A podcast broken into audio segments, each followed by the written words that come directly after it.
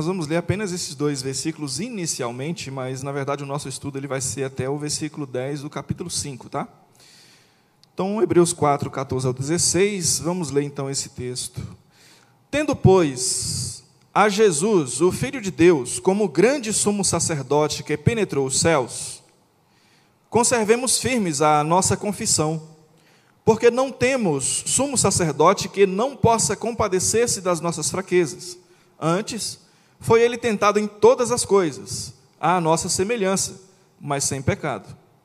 Acheguemo-nos, portanto, confiadamente junto ao trono da graça, a fim de, que, a fim de recebermos misericórdia e acharmos graça para socorro em ocasião oportuna. Apenas até aí por enquanto, vamos orar mais uma vez ao Senhor. Te agradecemos, Senhor, pela tua palavra, que hoje certamente segundo o teu querer, segundo o teu propósito, nos ensinará mais a respeito de Cristo e de como nós devemos servi-lo.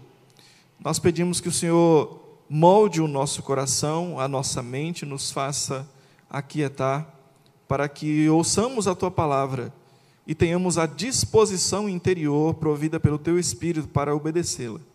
Em nome de Cristo. Amém. Deixa eu fazer uma pergunta inicial para você. Você trocaria um ganho por um prejuízo? Tenho quase certeza que a resposta é não, pelo menos em primeiro momento. Porque eu também não trocaria um ganho por um prejuízo. Mas em diversas situações nós somos ou podemos ser muito tentados a trocar um ganho, principalmente um ganho eterno, por um prejuízo ou no mínimo por um outro bem de valor infinitamente menor.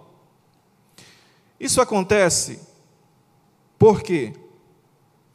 Porque, em virtude do nosso coração caído, do nosso coração fraco, que não consegue, em diversas situações, principalmente em situações de luta, em situações de batalha, de problemas, de desafios grandiosos, o nosso coração não consegue fazer com que nós tenhamos um racional mais abrangente e de modo que nós consigamos olhar as coisas de um, de um, de uma, de um, de um olhar mais aprofundado e mais abrangente a respeito das coisas e das situações e tomar decisões mais acertadas. Principalmente eh, decisões que sejam voltadas para permanecer com um bem maior e não cair ou não pender para um bem menor. E quando isso acontece, nós normalmente chegamos no que hoje é muito comumente chamado de zona de conforto ou zona de acomodação. A zona de conforto ou zona de acomodação é aquele, entre aspas, lugar de onde nós partimos, nós nos incomodamos com aquele lugar ou com aquela situação e saímos mas aí nós somos muito tentados a voltar e de fato nós voltamos. Então é na zona de conforto ou na zona de acomodação que nós temos o grande perigo de trocar um ganho por um prejuízo. É bem aí, na zona de conforto ou zona de acomodação. E por que eu estou falando isso? Porque esta foi uma grande tentação desse povo para quem essa carta foi escrita. Então, nós podemos fazer isso com muita facilidade. Inclusive, quando nós caímos na zona de conforto ou voltamos para ela, geralmente nós fazemos isso de forma até inconsciente. Porque o ser humano ele é movido por duas coisas, duas grandes forças. Ou, é, ou ele é movido pela busca do prazer,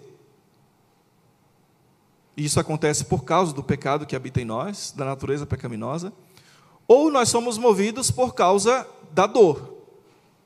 Ela pode nos impulsionar, assim como pode nos deprimir, pode nos paralisar, ela também pode nos impulsionar, ou podemos tê-la como oportunidade para ir para frente. Mas normalmente é a busca do prazer, da satisfação e da tranquilidade que nos move. Então essas duas coisas nos movem. Só que a busca pelo prazer é o que faz com que nós caiamos na famigerada zona de conforto. E isso pode acontecer com todo mundo. Inclusive poderia acontecer com esses irmãos para quem essa carta foi escrita. O grande problema com relação a esses irmãos, para quem essa carta foi escrita, é que essa zona de conforto, diferentemente do que acontece para nós, ou pode acontecer para nós agora, essa zona de conforto para nós acontece da seguinte maneira: nós até podemos não receber mais grande coisa por estar na zona de conforto, mas também nós não temos necessariamente nenhum prejuízo. O grande problema, voltando para eles aqui, é que permanecer na zona de conforto ou cair naquela zona de conforto na qual eles estavam caminhando geraria um enorme prejuízo para eles prejuízo espiritual, que seria a apostasia. Por isso eu falei que a zona de conforto deles e a nossa hoje pode ser diferente por causa desse aspecto. Apesar de que nós também não estamos imunes de cair na apostasia. Mas ele, nesse caso, o risco que eles estavam correndo era bem maior e bastante iminente. Por que nós estamos dizendo tudo isso? Porque quando o autor escreveu essa carta aos Hebreus, eles estavam ali por volta do ano 64, do ano 65 depois de Cristo, no, naquele intervalo do governo de Nero no Império Romano, Império Romano. A perseguição estava muito acirrada. Algumas coisas estavam acontecendo ali, algumas dores. Lembra que nós somos movidos por dores ou por prazer? Então eles estavam vivendo algumas não, muitas dores bastante pesadas. E até que no início dessas dores, dessas perseguições, eles estavam sendo presos, os bens deles estavam sendo arrestados ou tomados pelo governo, a liberdade deles estava sendo cada vez mais cesseada por serem cristãos. Então, essas eram as dores primárias que eles estavam é, sofrendo. Mas eles permaneciam ainda, eles ainda estavam animados. O problema é que, com o aumento e a permanência dessas dores na vida deles, aqueles irmãos começaram a, a desanimar. Algumas perguntas começaram a vir nas suas mentes e começaram a colocar em xeque o grande valor de seguir a Cristo. Como muitas vezes pode também acontecer conosco hoje. Não estamos sendo perseguidos, pelo menos fisicamente, não estamos ainda sendo presos pelo simples fato de sermos cristãos, o governo ainda não está entrando nas nossas casas e levando as nossas crianças, graças a Deus, por sermos cristãos. Não estamos tendo os nossos bens sendo tomados por, ser, por sermos cristãos. Ok, de fato não estamos vivendo essas dores. Mas outras dores nós também já vivemos e começamos a viver. Principalmente as dores que têm sido trazidas através das tentativas de elaboração e aprovação de leis que são completamente contrárias aos nossos princípios, e isso nos faz perceber que algumas dores já estão começando a brotar e muito provavelmente elas vão nascer, vão crescer e vão nos trazer problemas. Então, hoje nós estamos muito longe de vivermos as dores que aqueles irmãos viveram, mas nem por isso nós estamos imunes. Então, irmãos, eles estavam passando por aquelas dificuldades. Por volta do ano 65, então, aquela igreja, aquele povo, eles estavam aproximadamente 35 anos apenas depois da crucificação e da ressurreição de Cristo. Isso significa dizer que muitos daqueles cristãos ainda vivenciaram aqueles primeiros momentos de Cristo, os últimos momentos de Cristo e aquele movimento ali em torno do, da, da, da morte, da ressurreição de Cristo, da expansão do cristianismo pelo Império Romano, da, das pregações, dos sinais é, realizados por Deus. Então, aquelas ações estavam ainda muito vivas no coração e na mente daquelas pessoas. E aí eles, por isso mesmo, eles estavam permanecendo, ainda mesmo em meio àquelas dores. Mas depois de um tempo, eles começaram então a desanimar, conforme nós falamos. Outro dado importante é que ainda naquele período, o templo de Jerusalém ainda não havia sido destruído pelo governo. Sabemos que ele foi destruído depois. E isso é muito importante para a análise do nosso texto que nós vamos ter agora. Por quê? Porque aquela carta ela foi escrita para, principalmente para judeus que haviam se convertido. Para solucionar dúvidas e trazer ânimo para aquele grupo enorme de judeus que haviam se convertido.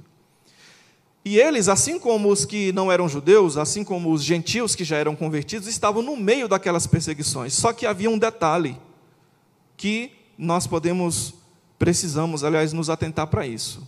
O primeiro detalhe é que eles eram judeus. Se lembremos que naquele período, se uma pessoa fosse judeu, não teria nenhum problema para o Império Romano em ser judeu. O problema era ser cristão. E aí, aqueles judeus cristãos vivendo todo aquele turbilhão de sensações, de emoções e de ações causadas pelo governo, perseguindo, tirando bens, tirando liberdade, fazendo de tudo para que eles não vivessem, inclusive matando-os. A pergunta normal que viria na cabeça de qualquer cristão judeu seria: por que não voltar para o judaísmo? Eu posso voltar para o judaísmo? Eu posso voltar para o judaísmo, permanecer como judeu, ter toda a liberdade dentro do império, está tudo certo. Zona de conforto. Aqui é a zona de conforto que nós precisamos pensar que aqueles irmãos estavam muito propensos a cair nela. Era a zona de conforto, voltar para o judaísmo. Seria uma brilhante ideia, entre aspas. A questão é que o autor vai provar que não não é uma, uma boa ideia. Muito pelo contrário, é uma péssima ideia. Eles não estariam trocando algo de valor eterno por algo de menor valor. Eles estariam trocando algo de valor eterno por um terrível dano espiritual, que seria a apostasia, o abandono de Cristo, o abandono da fé em Cristo. E aí o autor então vai provar, mostrar para eles que voltar para o judaísmo não era uma boa solução. Então, aqueles irmãos, como é que eles estavam? Eles estavam com a fé enfraquecida já. Se você voltar um pouquinho e olhar no capítulo 3, versículo 2, você vai ver que está escrito aí o seguinte: vamos lá. O qual é fiel, ou seja, somos sacerdote, é Jesus Cristo, o qual é fiel, fiel é aquele que o constituiu, como também o era Moisés em toda a casa de Deus. Todavia, é, Jesus, todavia, Jesus, todavia, tem sido considerado digno de tanto maior glória do que Moisés, quanto maior honra do que a casa tem. Maior honra do que a casa tem aquele que a estabeleceu, pois toda casa é estabelecida por alguém, mas aquele que estabeleceu todas as coisas é Deus. Moisés era fiel em toda a casa de Deus como servo, para testemunho das coisas que haviam de ser anunciadas. Por que eu voltei nesse texto? Porque veja só, a primeira ideia de voltar para o judaísmo partia do princípio de que no judaísmo eles tinham figuras muito importantes e tinham uma simbologia, uma carga de simbologia religiosa muito grande, a ponto de eles se firmarem nelas. Por exemplo, ah, mas se nós voltarmos para o judaísmo, nós temos a figura de Moisés. Se nós voltarmos para o judaísmo, nós temos a figura dos anjos que tiveram uma participação muito importante na história do povo, guiados por Deus, orientados por Deus, por exemplo. Eles tinham os anjos em alta conta. Eles pensavam em voltar para o judaísmo porque eles tinham a figura de Josué.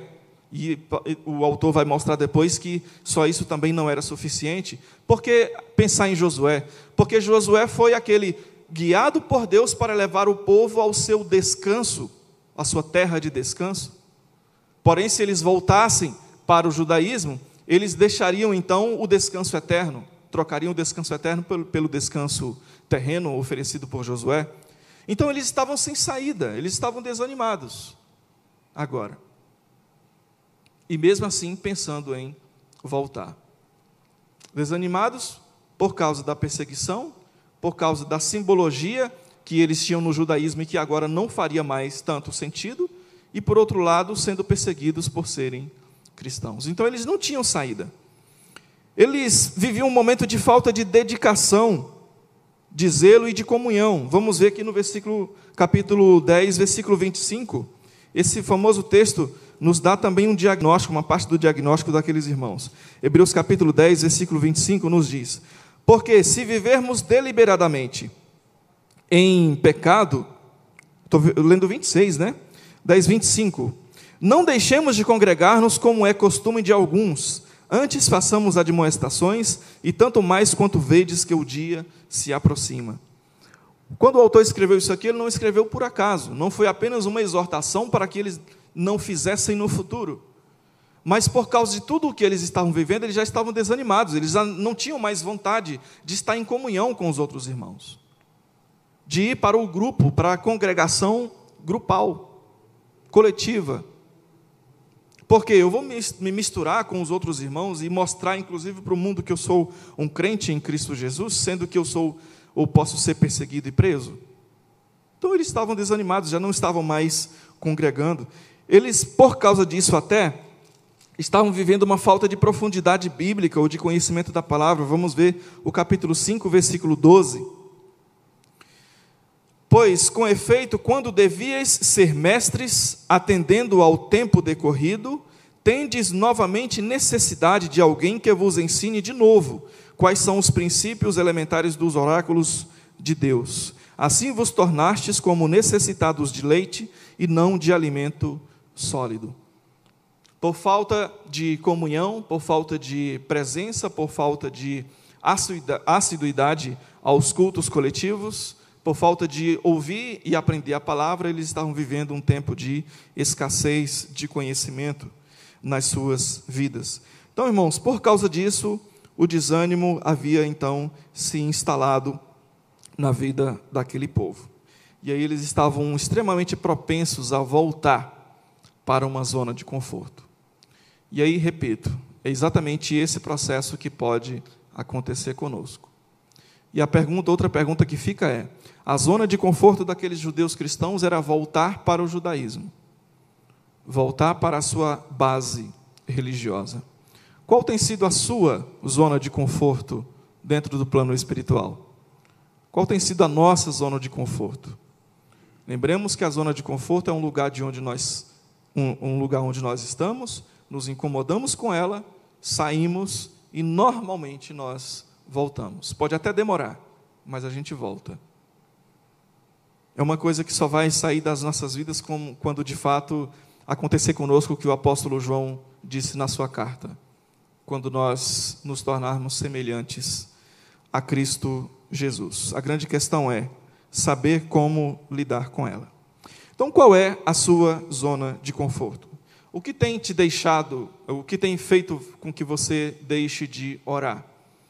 O que tem feito com que nós deixemos de ler a palavra? O que tem feito com que nós deixemos de congregar, que esteja dentro da nossa zona de conforto? O que tem feito com que nós deixemos de assumir responsabilidades na casa de Deus, porque a zona de conforto faz isso com a gente. Nós muitas vezes não assumimos responsabilidades ou na casa de Deus, ou no trabalho, ou em casa, ou em algum outro lugar, dando justificativas que na verdade fazem parte da nossa zona de conforto. Muitas vezes não assumimos porque, de fato, é, é, temos razões verdadeiras. Mas o que eu quero chamar a atenção, irmãos, a nossa atenção, é que a zona de conforto faz isso com a gente. Quantas vezes eu próprio não assumi responsabilidades, trabalhos, ações na igreja, justificando falta de tempo, falta de outras coisas, falta de recursos, falta de capacidade, quando na verdade, se eu fosse olhar bem o que estava acontecendo, era que eu não queria me envolver, eu não queria assumir uma responsabilidade, eu não estava afim de ter, entre aspas, dores que inclusive me fizessem crescer ainda mais como pessoa e como cristão.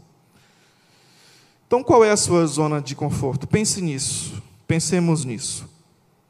Então, aqueles irmãos estavam propensos a cair nesse tipo de perigo. Agora vamos analisar, então, a partir do versículo 14, porque o apóstolo, que eu também acredito muito provavelmente que tenha sido Paulo que escreveu essa carta, muito embora a própria carta não dá nenhuma, nenhuma pista clara, exata a respeito disso, mas vamos lá, isso é discussão para outra hora.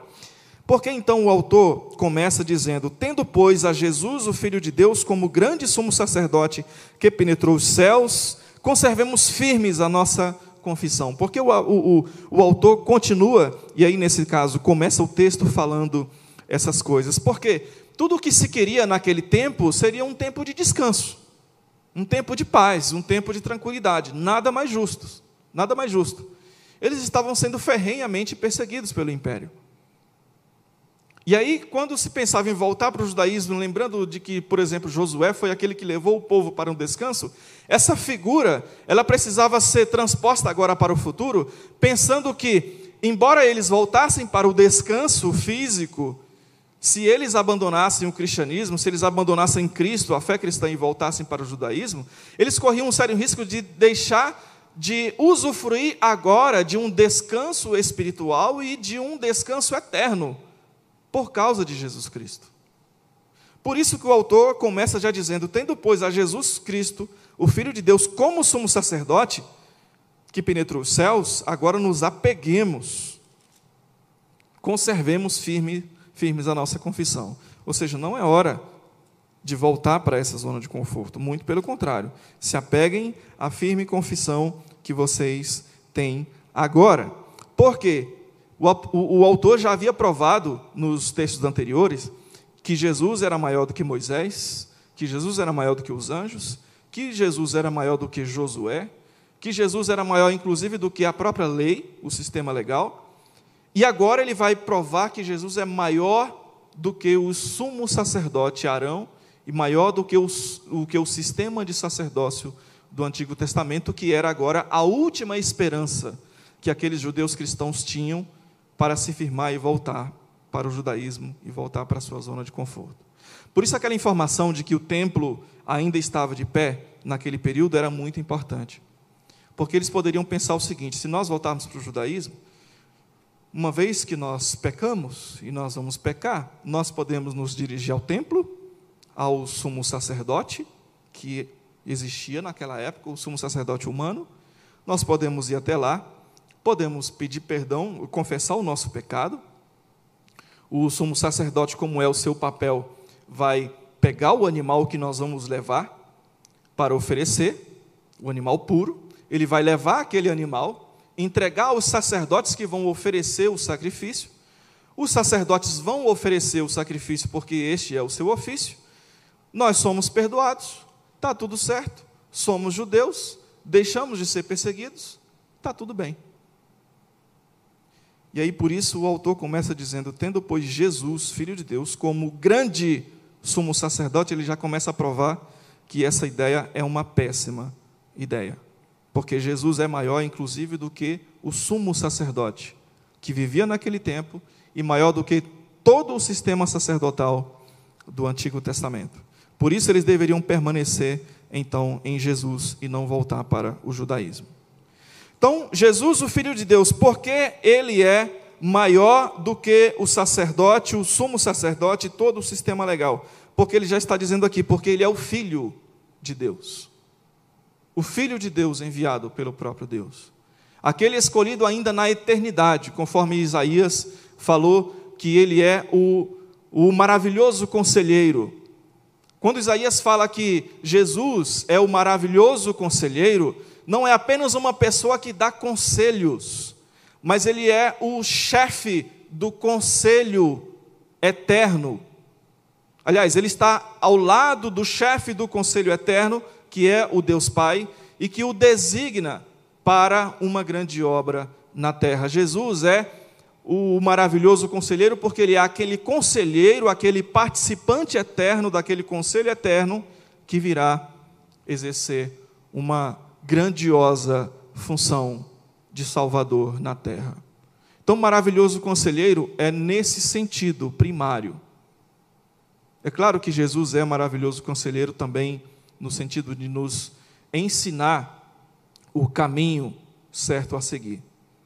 Mas ele é maravilhoso conselheiro por causa disso. Então, o autor já está provando aqui que a última esperança que os judeus cristãos poderiam ter de voltar para o judaísmo por causa do sistema sacerdotal que ainda funcionava, não é válida, porque Jesus é o Filho de Deus.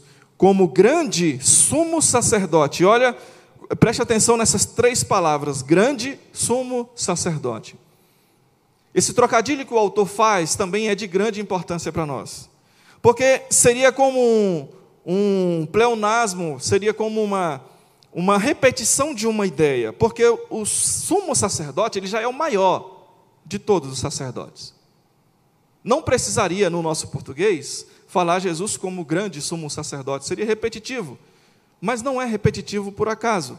E, na verdade, a ideia do original não é de repetição, é de mostrar que Jesus é maior, inclusive, do que o maior de todos os sacerdotes humanos. Jesus, como grande sumo sacerdote, penetrou os céus. E porque também Jesus é maior que Arão, maior do que todos os sumos sacerdotes do Antigo Testamento e maior do que o sumo sacerdote daquele tempo. Porque o sumo sacerdote era aquela pessoa que entrava no santo dos santos, ou o, o lugar onde só ele poderia entrar, nenhum dos outros sacerdotes poderia entrar, e por tabela nenhuma das outras pessoas também poderia entrar, só o, o sumo sacerdote poderia. Ele entrava, partia o véu e adentrava aquele santo dos santos uma vez por ano. Uma vez por ano. Preste atenção nessa informação que ela é importante depois. Ele entrava uma vez por ano, passava o véu e ia em direção ao Santo dos Santos para oferecer um sacrifício anual pelo povo. Mas Arão e o sumo sacerdote penetrava o véu do templo. E ele está dizendo que Jesus, ao contrário, em vez disso, ele não só penetrou o véu, mas ele penetrou os céus. Olha a grandeza da verdade desse detalhe. Coisa que nenhum dos outros sumos sacerdotes poderia ter feito. Porque eram humanos. Porque Arão, por exemplo, havia morrido, mas não ressuscitou. Jesus, ao contrário, ao ressuscitar, ele penetrou os céus. Por isso ele fala que ele é o grande sumo sacerdote. Se prestem atenção, Arão e os sumos sacerdotes penetravam e penetram o véu. Jesus penetrou os céus. Ele é infinitamente maior. Por isso não voltem. Ao contrário, conservemos firmes a nossa confissão. Então, se agora vocês estão sendo propensos a deixar, a abandonar a confissão por causa da perseguição, prestem atenção nesse grande sumo sacerdote que penetrou os céus em favor de vocês. E agora, por causa disso, avancem, conservem firmes. Essa ideia de conservar aqui não é algo que está parado e apenas guardado, mas no grego tem a ideia de tomar para si e proteger a todo custo. Agarrem essa verdade da fé. Conservem firmes a confissão de vocês. Então, agora, quando pensarem em voltar para a zona de conforto do judaísmo por causa do sacerdócio, que, entre aspas, pode perdoar o pecado de vocês, agora lembrem-se de que vocês têm o grande sumo sacerdote que adentrou os céus, penetrou os céus, em vez de apenas penetrar o véu do templo, e agora agarrem essa confissão. Permaneçam, não abandonem. Mesmo que, inclusive, vocês sejam presos e mortos. Mas não voltem atrás, porque não é tempo. E não, nunca será tempo de voltar atrás. Mas ainda, porque Jesus é o grande sumo sacerdote, e porque ainda eles não deveriam abandoná-lo. Versículo 15: Porque não temos sumo sacerdote que não possa compadecer-se das nossas fraquezas. Antes foi ele tentado em todas as coisas, à nossa semelhança, mas sem pecado. Outro diferencial impressionante de Cristo.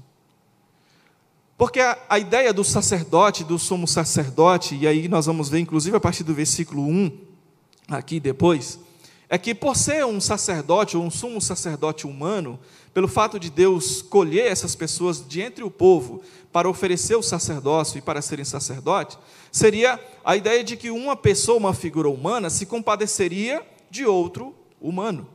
É o mais natural. Por isso que Jesus não, é, Deus não estabeleceu anjos como sacerdotes, ou como sumos sacerdotes, ou outro ser espiritualmente perfeito. Por isso é que ele escolheu homens, e por isso é que ele escolheu Cristo. Porque o sacerdote ele se compadece. Então ele diz: Nós não temos sumo sacerdote que não possa compadecer-se das nossas fraquezas. O diferencial é que Arão se compadeceria, o sacerdote o sumo sacerdote daquele tempo se compadeceriam, mas apenas até uma dada medida. Jesus Cristo não tem medida de compaixão. Jesus Cristo não tem medida de amor. Jesus Cristo não tem medida de envolvimento. Por quê? Porque nós somos falhos, irmãos. Nós, é, inclusive para até mesmo para proteger a nossa própria saúde física, espiritual, emocional, se você quiser dividir assim, nós não podemos e não devemos jamais ultrapassar certo limite de envolvimento com as outras pessoas, com os, com os outros irmãos, em termos de comprometimento em ajudá-los a solucionar as suas dores, ouvir suas dores, ouvir os seus problemas, ajudá-los a resolver essas coisas. Nós não podemos ultrapassar determinado limite, porque senão nós vamos cair naquilo que muitos até alertam hoje. Nós vamos ficar doentes. Nós vamos ficar fracos. Nós vamos ficar desanimados. É por isso, inclusive, que um, até um pastor não pode ultrapassar esse limite. Porque sofre tanto, se desgasta tanto, se desanima tanto e adoece. Alguns morrem, cometem suicídio. Então, é, não é bom, na verdade, não é que não devemos, mas não é bom. Não é bom. Por quê? Porque nós somos imperfeitos, não é porque nós devemos ser ruins para as pessoas, ignorar as pessoas ou, ou deixá-las para lá, muito pelo contrário, isso já seria o outro extremo. Mas nós, como humanos, não podemos fazer isso, porque senão nós próprios aqui vamos adoecer. Então, o sacerdote, ele até se compadeceria. Por isso que o autor fala: nós não temos um sacerdote que não se compadeça das nossas fraquezas. Mas o sacerdote humano, a pessoa humana, se compadece até certa medida. Uma outra razão para se compadecer até certa medida é que, por sermos humanos, nós cansamos mais rápido e mais fácil das pessoas. Não é isso? É isso, nós cansamos mais rápido, mais fácil. Pode até demorar, mas chega um momento que a gente cansa. Porque nós somos perfeitos. Mas aí vem o outro diferencial de Cristo. Antes, o Cristo, ele foi tentado em todas as coisas. Por isso é que o amor, a misericórdia, a compaixão e o envolvimento dele não tem limites. Porque ele foi tentado em todas, todas, todas as coisas tentações pelas quais nós nunca passamos, provações pelas quais nós nunca passamos. E pelo fato de ele ter passado tudo isso como um homem Deus, é que ele não tem limite da, da sua compaixão por nós, por qualquer pessoa. Inclusive qualquer pessoa que nós julgamos não merecer a misericórdia dele. Mas se ele olhar e disser ou pensar, quero e vou agir com misericórdia, ele vai fazer porque a sua compaixão, o seu envolvimento não tem limites, porque ele foi tentado em todas as coisas. Ele foi tentado à nossa semelhança, como diz o texto, mas sem pecado. E aí, pelo fato de ele ter passado por todas essas coisas que nem Arão e nenhum dos somos sacerdotes passou, e ao mesmo tempo ser e fazer tudo isso sem pecado, é que ele é chamado de o grande sumo sacerdote. Então você percebe que aos poucos o autor vai amarrando o seu argumento para provar que voltar para o judaísmo, voltar para a zona de conforto que eles imaginavam que seria bom, não seria bom. Seria a pior ideia, a pior decisão que eles poderiam tomar. Então, pelo fato de Jesus agir assim conosco, no versículo 16: Acheguemos-nos, portanto, confiadamente junto ao trono da graça a fim de recebermos misericórdia e acharmos graça para socorro em ocasião oportuna. Vamos destrinchar, destrinchar isso aqui só um pouquinho mais. Veja só, ele usa o verbo achegar, e esse verbo achegar no grego, ele não traz uma sugestão, ele é um imperativo, ele é uma ordem ousada. Ele é uma ordem ousada. Esse é o primeiro detalhe aqui do versículo 16. O segundo é: acheguemos-nos, portanto, confiadamente junto ao trono da graça. O trono da graça aqui, se nós voltarmos aqui no contexto, nós vamos entender que esse trono da graça se referiria, é, é, no caso voltando, né? Se referiria ao Santo dos Santos, a presença onde somente o sumo sacerdote poderia entrar para oferecer o sacrifício. As pessoas antes não poderiam fazer isso.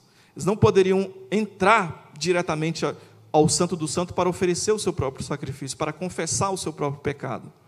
O, o sumo sacerdote, uma vez por ano, deveria entrar até lá. Agora veja o que o autor está fazendo. Uma vez que nós temos esse grande sumo sacerdote Jesus, você não precisa mais estar do lado de fora do templo esperando que alguém entre para confessar o seu pecado e você ser perdoado. Você não precisa mais estar fora do templo para que alguém vá até o Santo dos Santos, a presença de Deus, para buscar graça em seu favor. Agora que você tem esse grande sumo sacerdote, você tem a liberdade de penetrar o véu e entrar até o Santo dos Santos, a presença do grande Deus, do grande juiz, e buscar essa graça e essa misericórdia, a fim de receber. Esses verbos, irmãos, são de uma importância impressionante para nós. Veja que aqui está implícito que nós agora e aqueles irmãos temos a liberdade de entrar diretamente, não precisamos do sumo sacerdote humano. Nós podemos entrar e agora, em vez de oferecer um sacrifício para verificar se Deus, inclusive, aceita, porque tinha, tinha que ter isso também, o animal tinha que ser perfeito. Se não fosse perfeito, o sumo sacerdote morreria. Era amarrado uma cordinha lá no pé dele, assim como dos sacerdotes, e alguém puxava, caso ele morresse, se a oferta, se o sacrifício não fosse perfeito diante de Deus. E aqui ele está dizendo Olha só, até mesmo com um sacrifício imperfeito, porque nós somos imperfeitos e espiritualmente nós vamos oferecer sacrifícios imperfeitos. Agora nós não, não, não precisamos mais chegar diante de Deus e testar para verificar se o sacrifício será aceito, porque nós agora temos a liberdade de entrar no Santo dos Santos para receber graça e misericórdia, e não para angariar graça e misericórdia. Nós temos a liberdade de entrar para receber. Por isso, esse, esse imperativo ousado. Ou seja, não voltem para o judaísmo, olha o perigo. Olha o prejuízo que vocês vão ter, vocês vão ficar oferecendo carneiros, oferecendo animais para o sumo sacerdote entrar uma vez por ano lá no templo. Sendo que vocês podem entrar direto, diretamente agora à presença de Deus e não trocar um sacrifício por uma graça, mas ir receber direto a graça, por causa desse grande sumo sacerdote.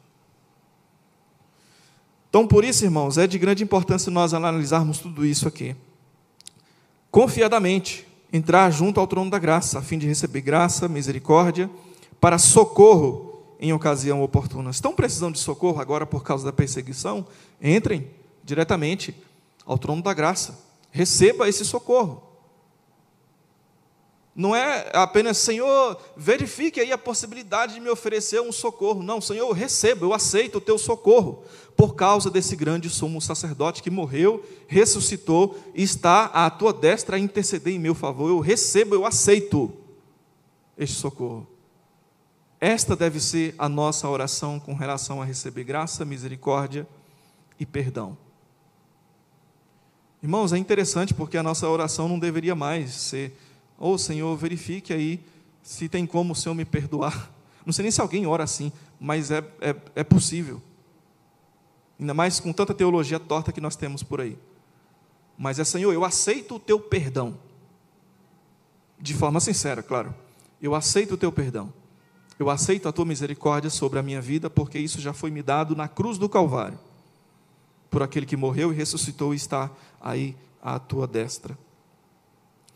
Então, para que aqueles irmãos não voltassem para a zona de conforto e antes avançassem, mesmo em meio à perseguição e tudo que eles estavam vivendo, eles deveriam se portar assim diante dessa verdade que agora eles estavam ouvindo e aprendendo.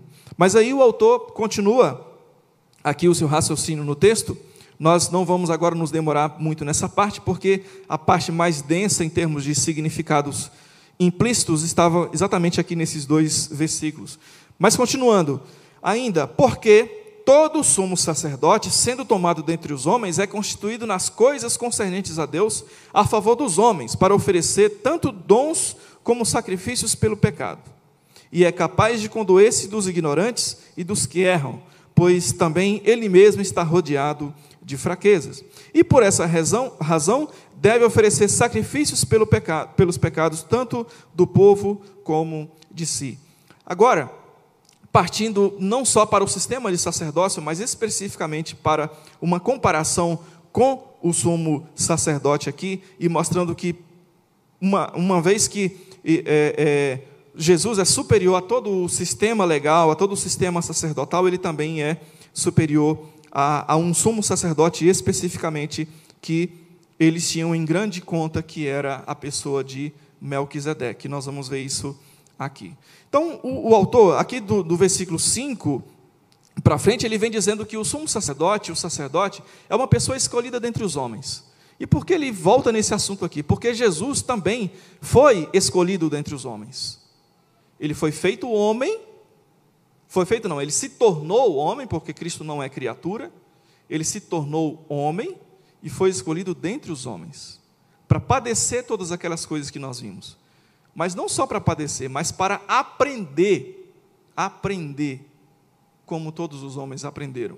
Ou você acha que Cristo nasceu, cresceu, por exemplo, já ainda bebê, já sabendo falar antes do tempo, já conhecendo todas as coisas que ele conhecia antes do tempo, porque ele era um ser especial? Não, ele precisou aprender como todo homem aprende. Quando nós lemos lá que Jesus foi encontrado no templo dando aula para aquelas pessoas e elas ficaram admiradas da sua sabedoria, é claro que havia um fator espiritual porque ele era Deus. Mas não podemos esquecer da excelente educação que era dada naquele tempo, principalmente a educação dada por José, que era o pai. O pai, naquele tempo, tinha a prerrogativa de ensinar os filhos, de ser, de ser o responsável pela educação dos filhos. Então, lógico, Jesus aprendeu com outros homens, aprendeu com o seu pai, aprendeu com o ensino daquele tempo. Não era à toa que ele era muito culto. Então ele foi tomado dentre os homens, também para passar por todas essas coisas. Jesus experimentou as coisas normais, assim, né? não pecaminosas, é claro, porque nunca pecou, mas ele experimentou as coisas normais que todos nós, nós, seres humanos, experimentamos. José era carpinteiro, não é nenhum exagero pensar na possibilidade de Jesus fazer negociações com clientes de José.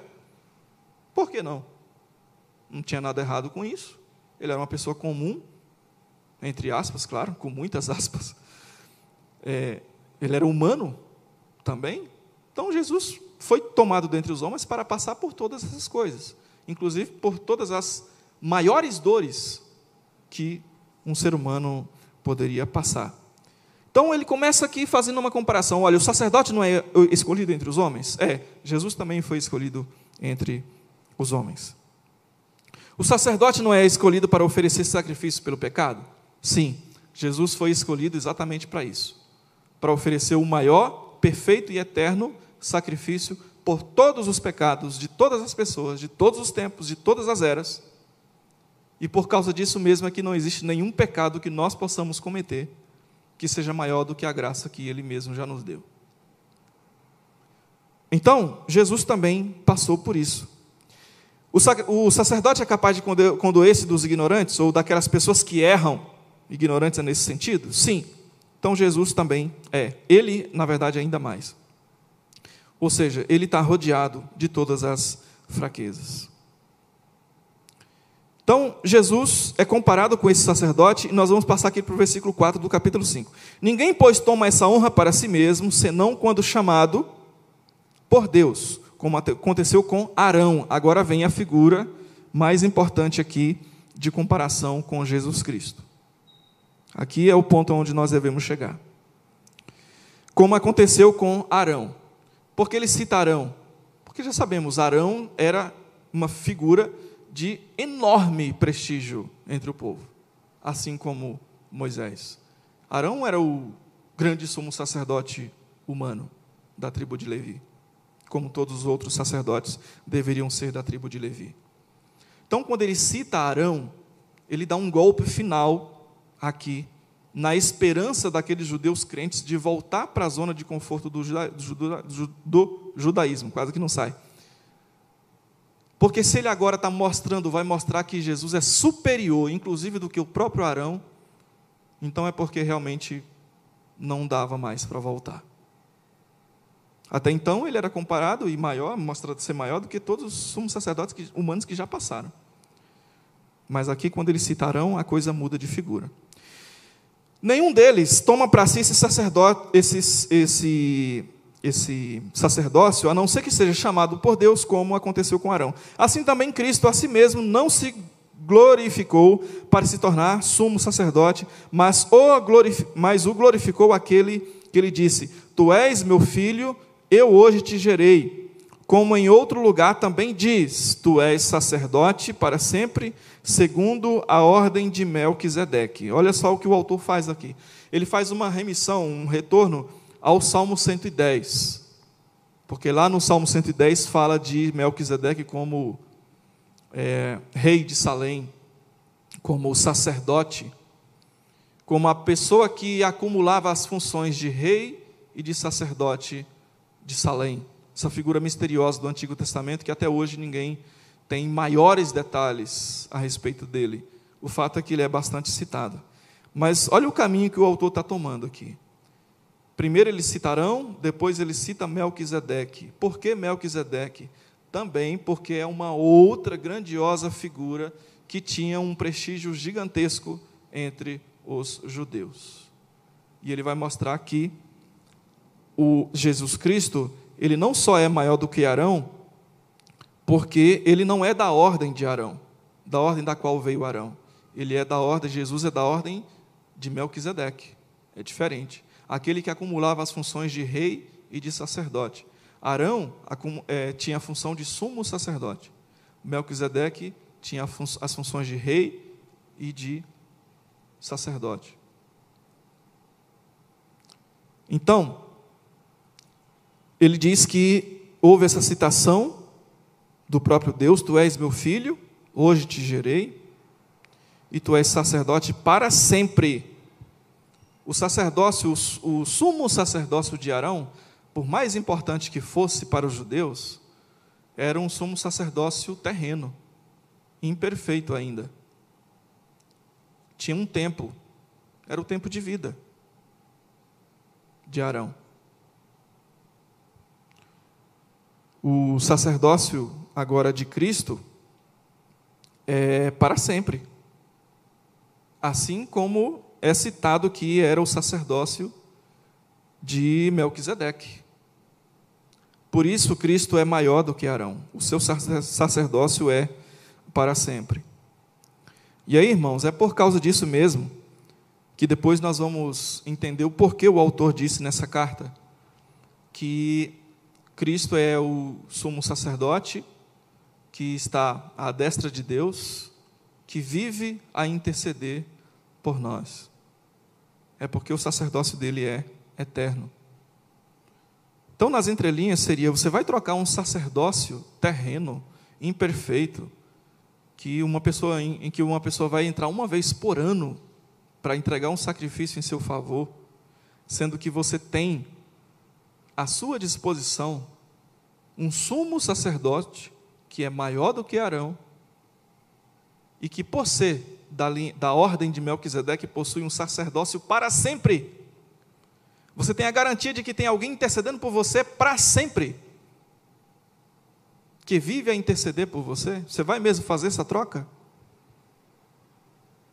Então é um argumento muito forte que o autor usa aqui no versículo 6. E ele diz: Olha, quem falou isso foi o próprio Deus.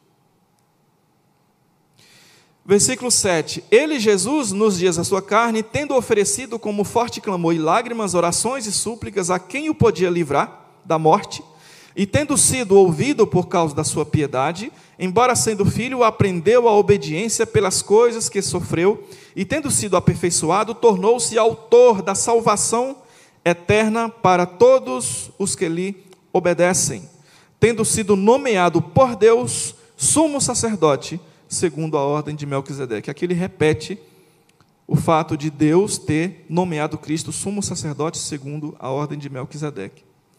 Essa repetição também ela é importante por um outro fator.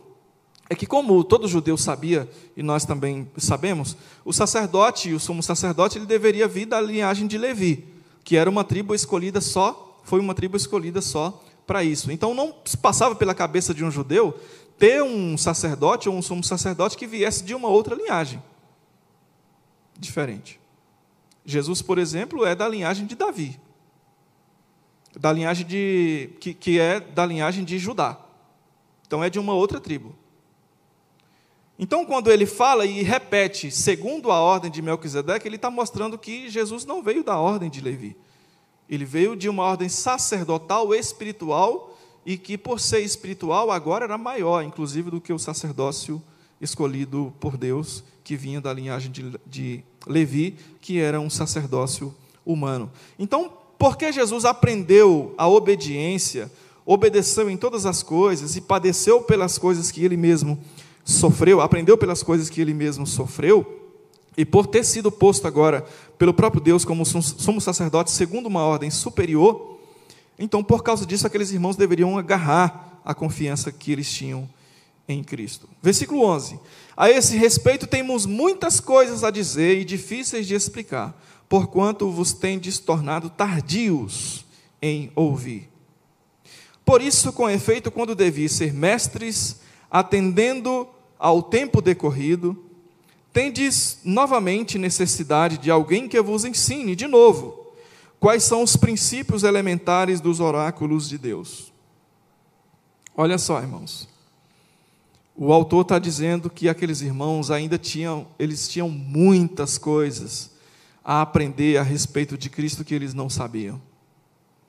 Ah, vocês estão achando que o sacerdócio da lei é excelente, tem muitas coisas que vocês não sabem ainda sobre Cristo. Essas que eu passei para vocês são apenas algumas, poucas coisas, do porquê Ele é maior do que todas essas coisas, de todas essas, essas pessoas, de todos esses sistemas. Essas são apenas algumas poucas coisas que eu expliquei para vocês, o porquê vocês não devem jamais abandonar Cristo, mesmo que seja no meio da, do fogo da perseguição. Tem muitas coisas que vocês precisam ainda conhecer. E a respeito disso, é triste e difícil dizer, porque vocês demoraram, estão demorando muito a aprender essas coisas. Vocês estão sendo tardios em ouvir essas coisas.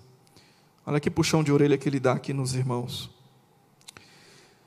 Quando vocês deveriam ser mestres dessas coisas, vocês estão ainda precisando que alguém ensine os fundamentos. Olha só, ele está dizendo que esses detalhes a respeito do sumo sacerdócio perfeito e eterno de Cristo são fundamentos a respeito de Cristo. Imagine, são fundamentos. E ele disse que eles ainda estavam precisando aprender esses fundamentos. Quando eu li isso aqui, eu fiquei pensando: puxa vida, no dia, no dia que eu entendi só isso aqui que ele explicou a respeito de Cristo e falou que, ó, isso aqui é fundamento, tá? Tem mais coisa, muito mais coisas a respeito de Cristo que você não sabe. Fiquei maravilhado quando eu li e aprendi isso aqui. Vocês têm necessidade então de ouvir os fundamentos, os elementos dos oráculos de Deus, a palavra de Deus.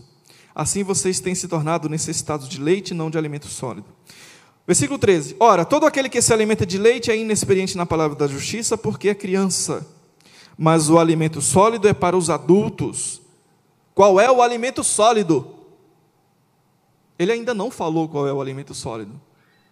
O sumo sacerdócio eterno de Cristo que ele explicou é o fundamento. Aqueles irmãos ainda estavam sendo tratados aqui pelo autor como crianças na fé. Então eles precisavam abrir o olho e perceber que tinha muitas coisas sobre Cristo que eles precisavam aprender. E por isso precisavam ainda amadurecer espiritualmente. O alimento sólido, portanto, é para o adulto, não é isso que ele diz aqui no versículo 13. 14. O alimento sólido é para os adultos, para aqueles que, pela prática, têm as suas faculdades exercitadas para discernir não somente o bem, mas também o mal. Até então, eles não haviam discernido, feito essa, essa separação, eles não haviam ainda feito essa, tido esse discernimento entre o bem e o mal, porque o mal seria voltar para o judaísmo, voltar para a zona de conforto, no sentido de que, se voltassem para o judaísmo, eles agora estariam bem diante do império, eles não seriam perseguidos, não, eles teriam toda a liberdade para viver e exercer a sua religiosidade. Esse era o mal. O bem era permanecer em Cristo, mesmo em meio a todas essas adversidades, porque Cristo era o grande sumo sacerdote de que eles precisavam e o sumo sacerdote eterno. E aí o autor, portanto, ele fecha aqui o seu argumento no versículo 14 dizendo: quer se tornar um adulto espiritualmente diante dessas verdades que vocês acabaram de ouvir? Então pegue essas verdades, pegue esses detalhes a respeito do grande sumo sacerdote. Apliquem isso na vida de vocês, mesmo diante dessa perseguição, e avancem, porque é pelo exercício dessas verdades que vocês vão se tornar adultos espirituais é pela não negação de Cristo, é pelo agarrar-se a essas verdades, é pelo permanecer firme diante dessas lutas que vocês vão crescer, amadurecer e se tornar cada vez mais semelhantes a Cristo. E aí, voltando ao que o, apóstolo João falou, quando ele disse que nós ainda seremos como Jesus, é porque nós ainda seremos amadurecidos, como foi e é Jesus a tal ponto de nós nos tornarmos tão amadurecidos espiritualmente quanto a figura de Jesus, quanto a sua imagem. Seremos como ele é. Então, irmãos, falamos que a zona de conforto ela pode nos fazer trocar um bem eterno por um bem terreno, pode nos fazer trocar um bem eterno por um bem infinitamente menor. Aqueles irmãos estavam correndo o risco de fazer isso por causa da apostasia a qual eles estavam expostos devido às perseguições. Nós, hoje, como nós já dissemos no início, não estamos vivendo, pelo menos fisicamente, o mesmo que eles passaram, mas nós devemos ter muito cuidado com a nossa eh, zona de conforto, porque a nossa zona de conforto ela nos traz prejuízos espirituais, uma vez que ela nos impede de avançar. Ela nos impede de ouvir a palavra ler a palavra, nos esforçar nisso, ela nos impede de nos esforçar numa vida com Deus, num relacionamento com Deus, ela nos impede de nos esforçar no serviço a Deus, e são todas essas coisas e tantas outras mais que nos faz amadurecer, juntamente com as lutas, nos fazem amadurecer e nos fazem nos tornar cada vez mais semelhantes a Cristo. Então, por causa disso, cuidado com a zona de conforto. Que Deus nos ajude a percebê-la, sair dela, de preferência passar muito tempo bem longe dela. Amém? Passamos o nosso tempo um pouco, mas já está terminada a nossa escola dominical. À noite, mais um culto ao Senhor.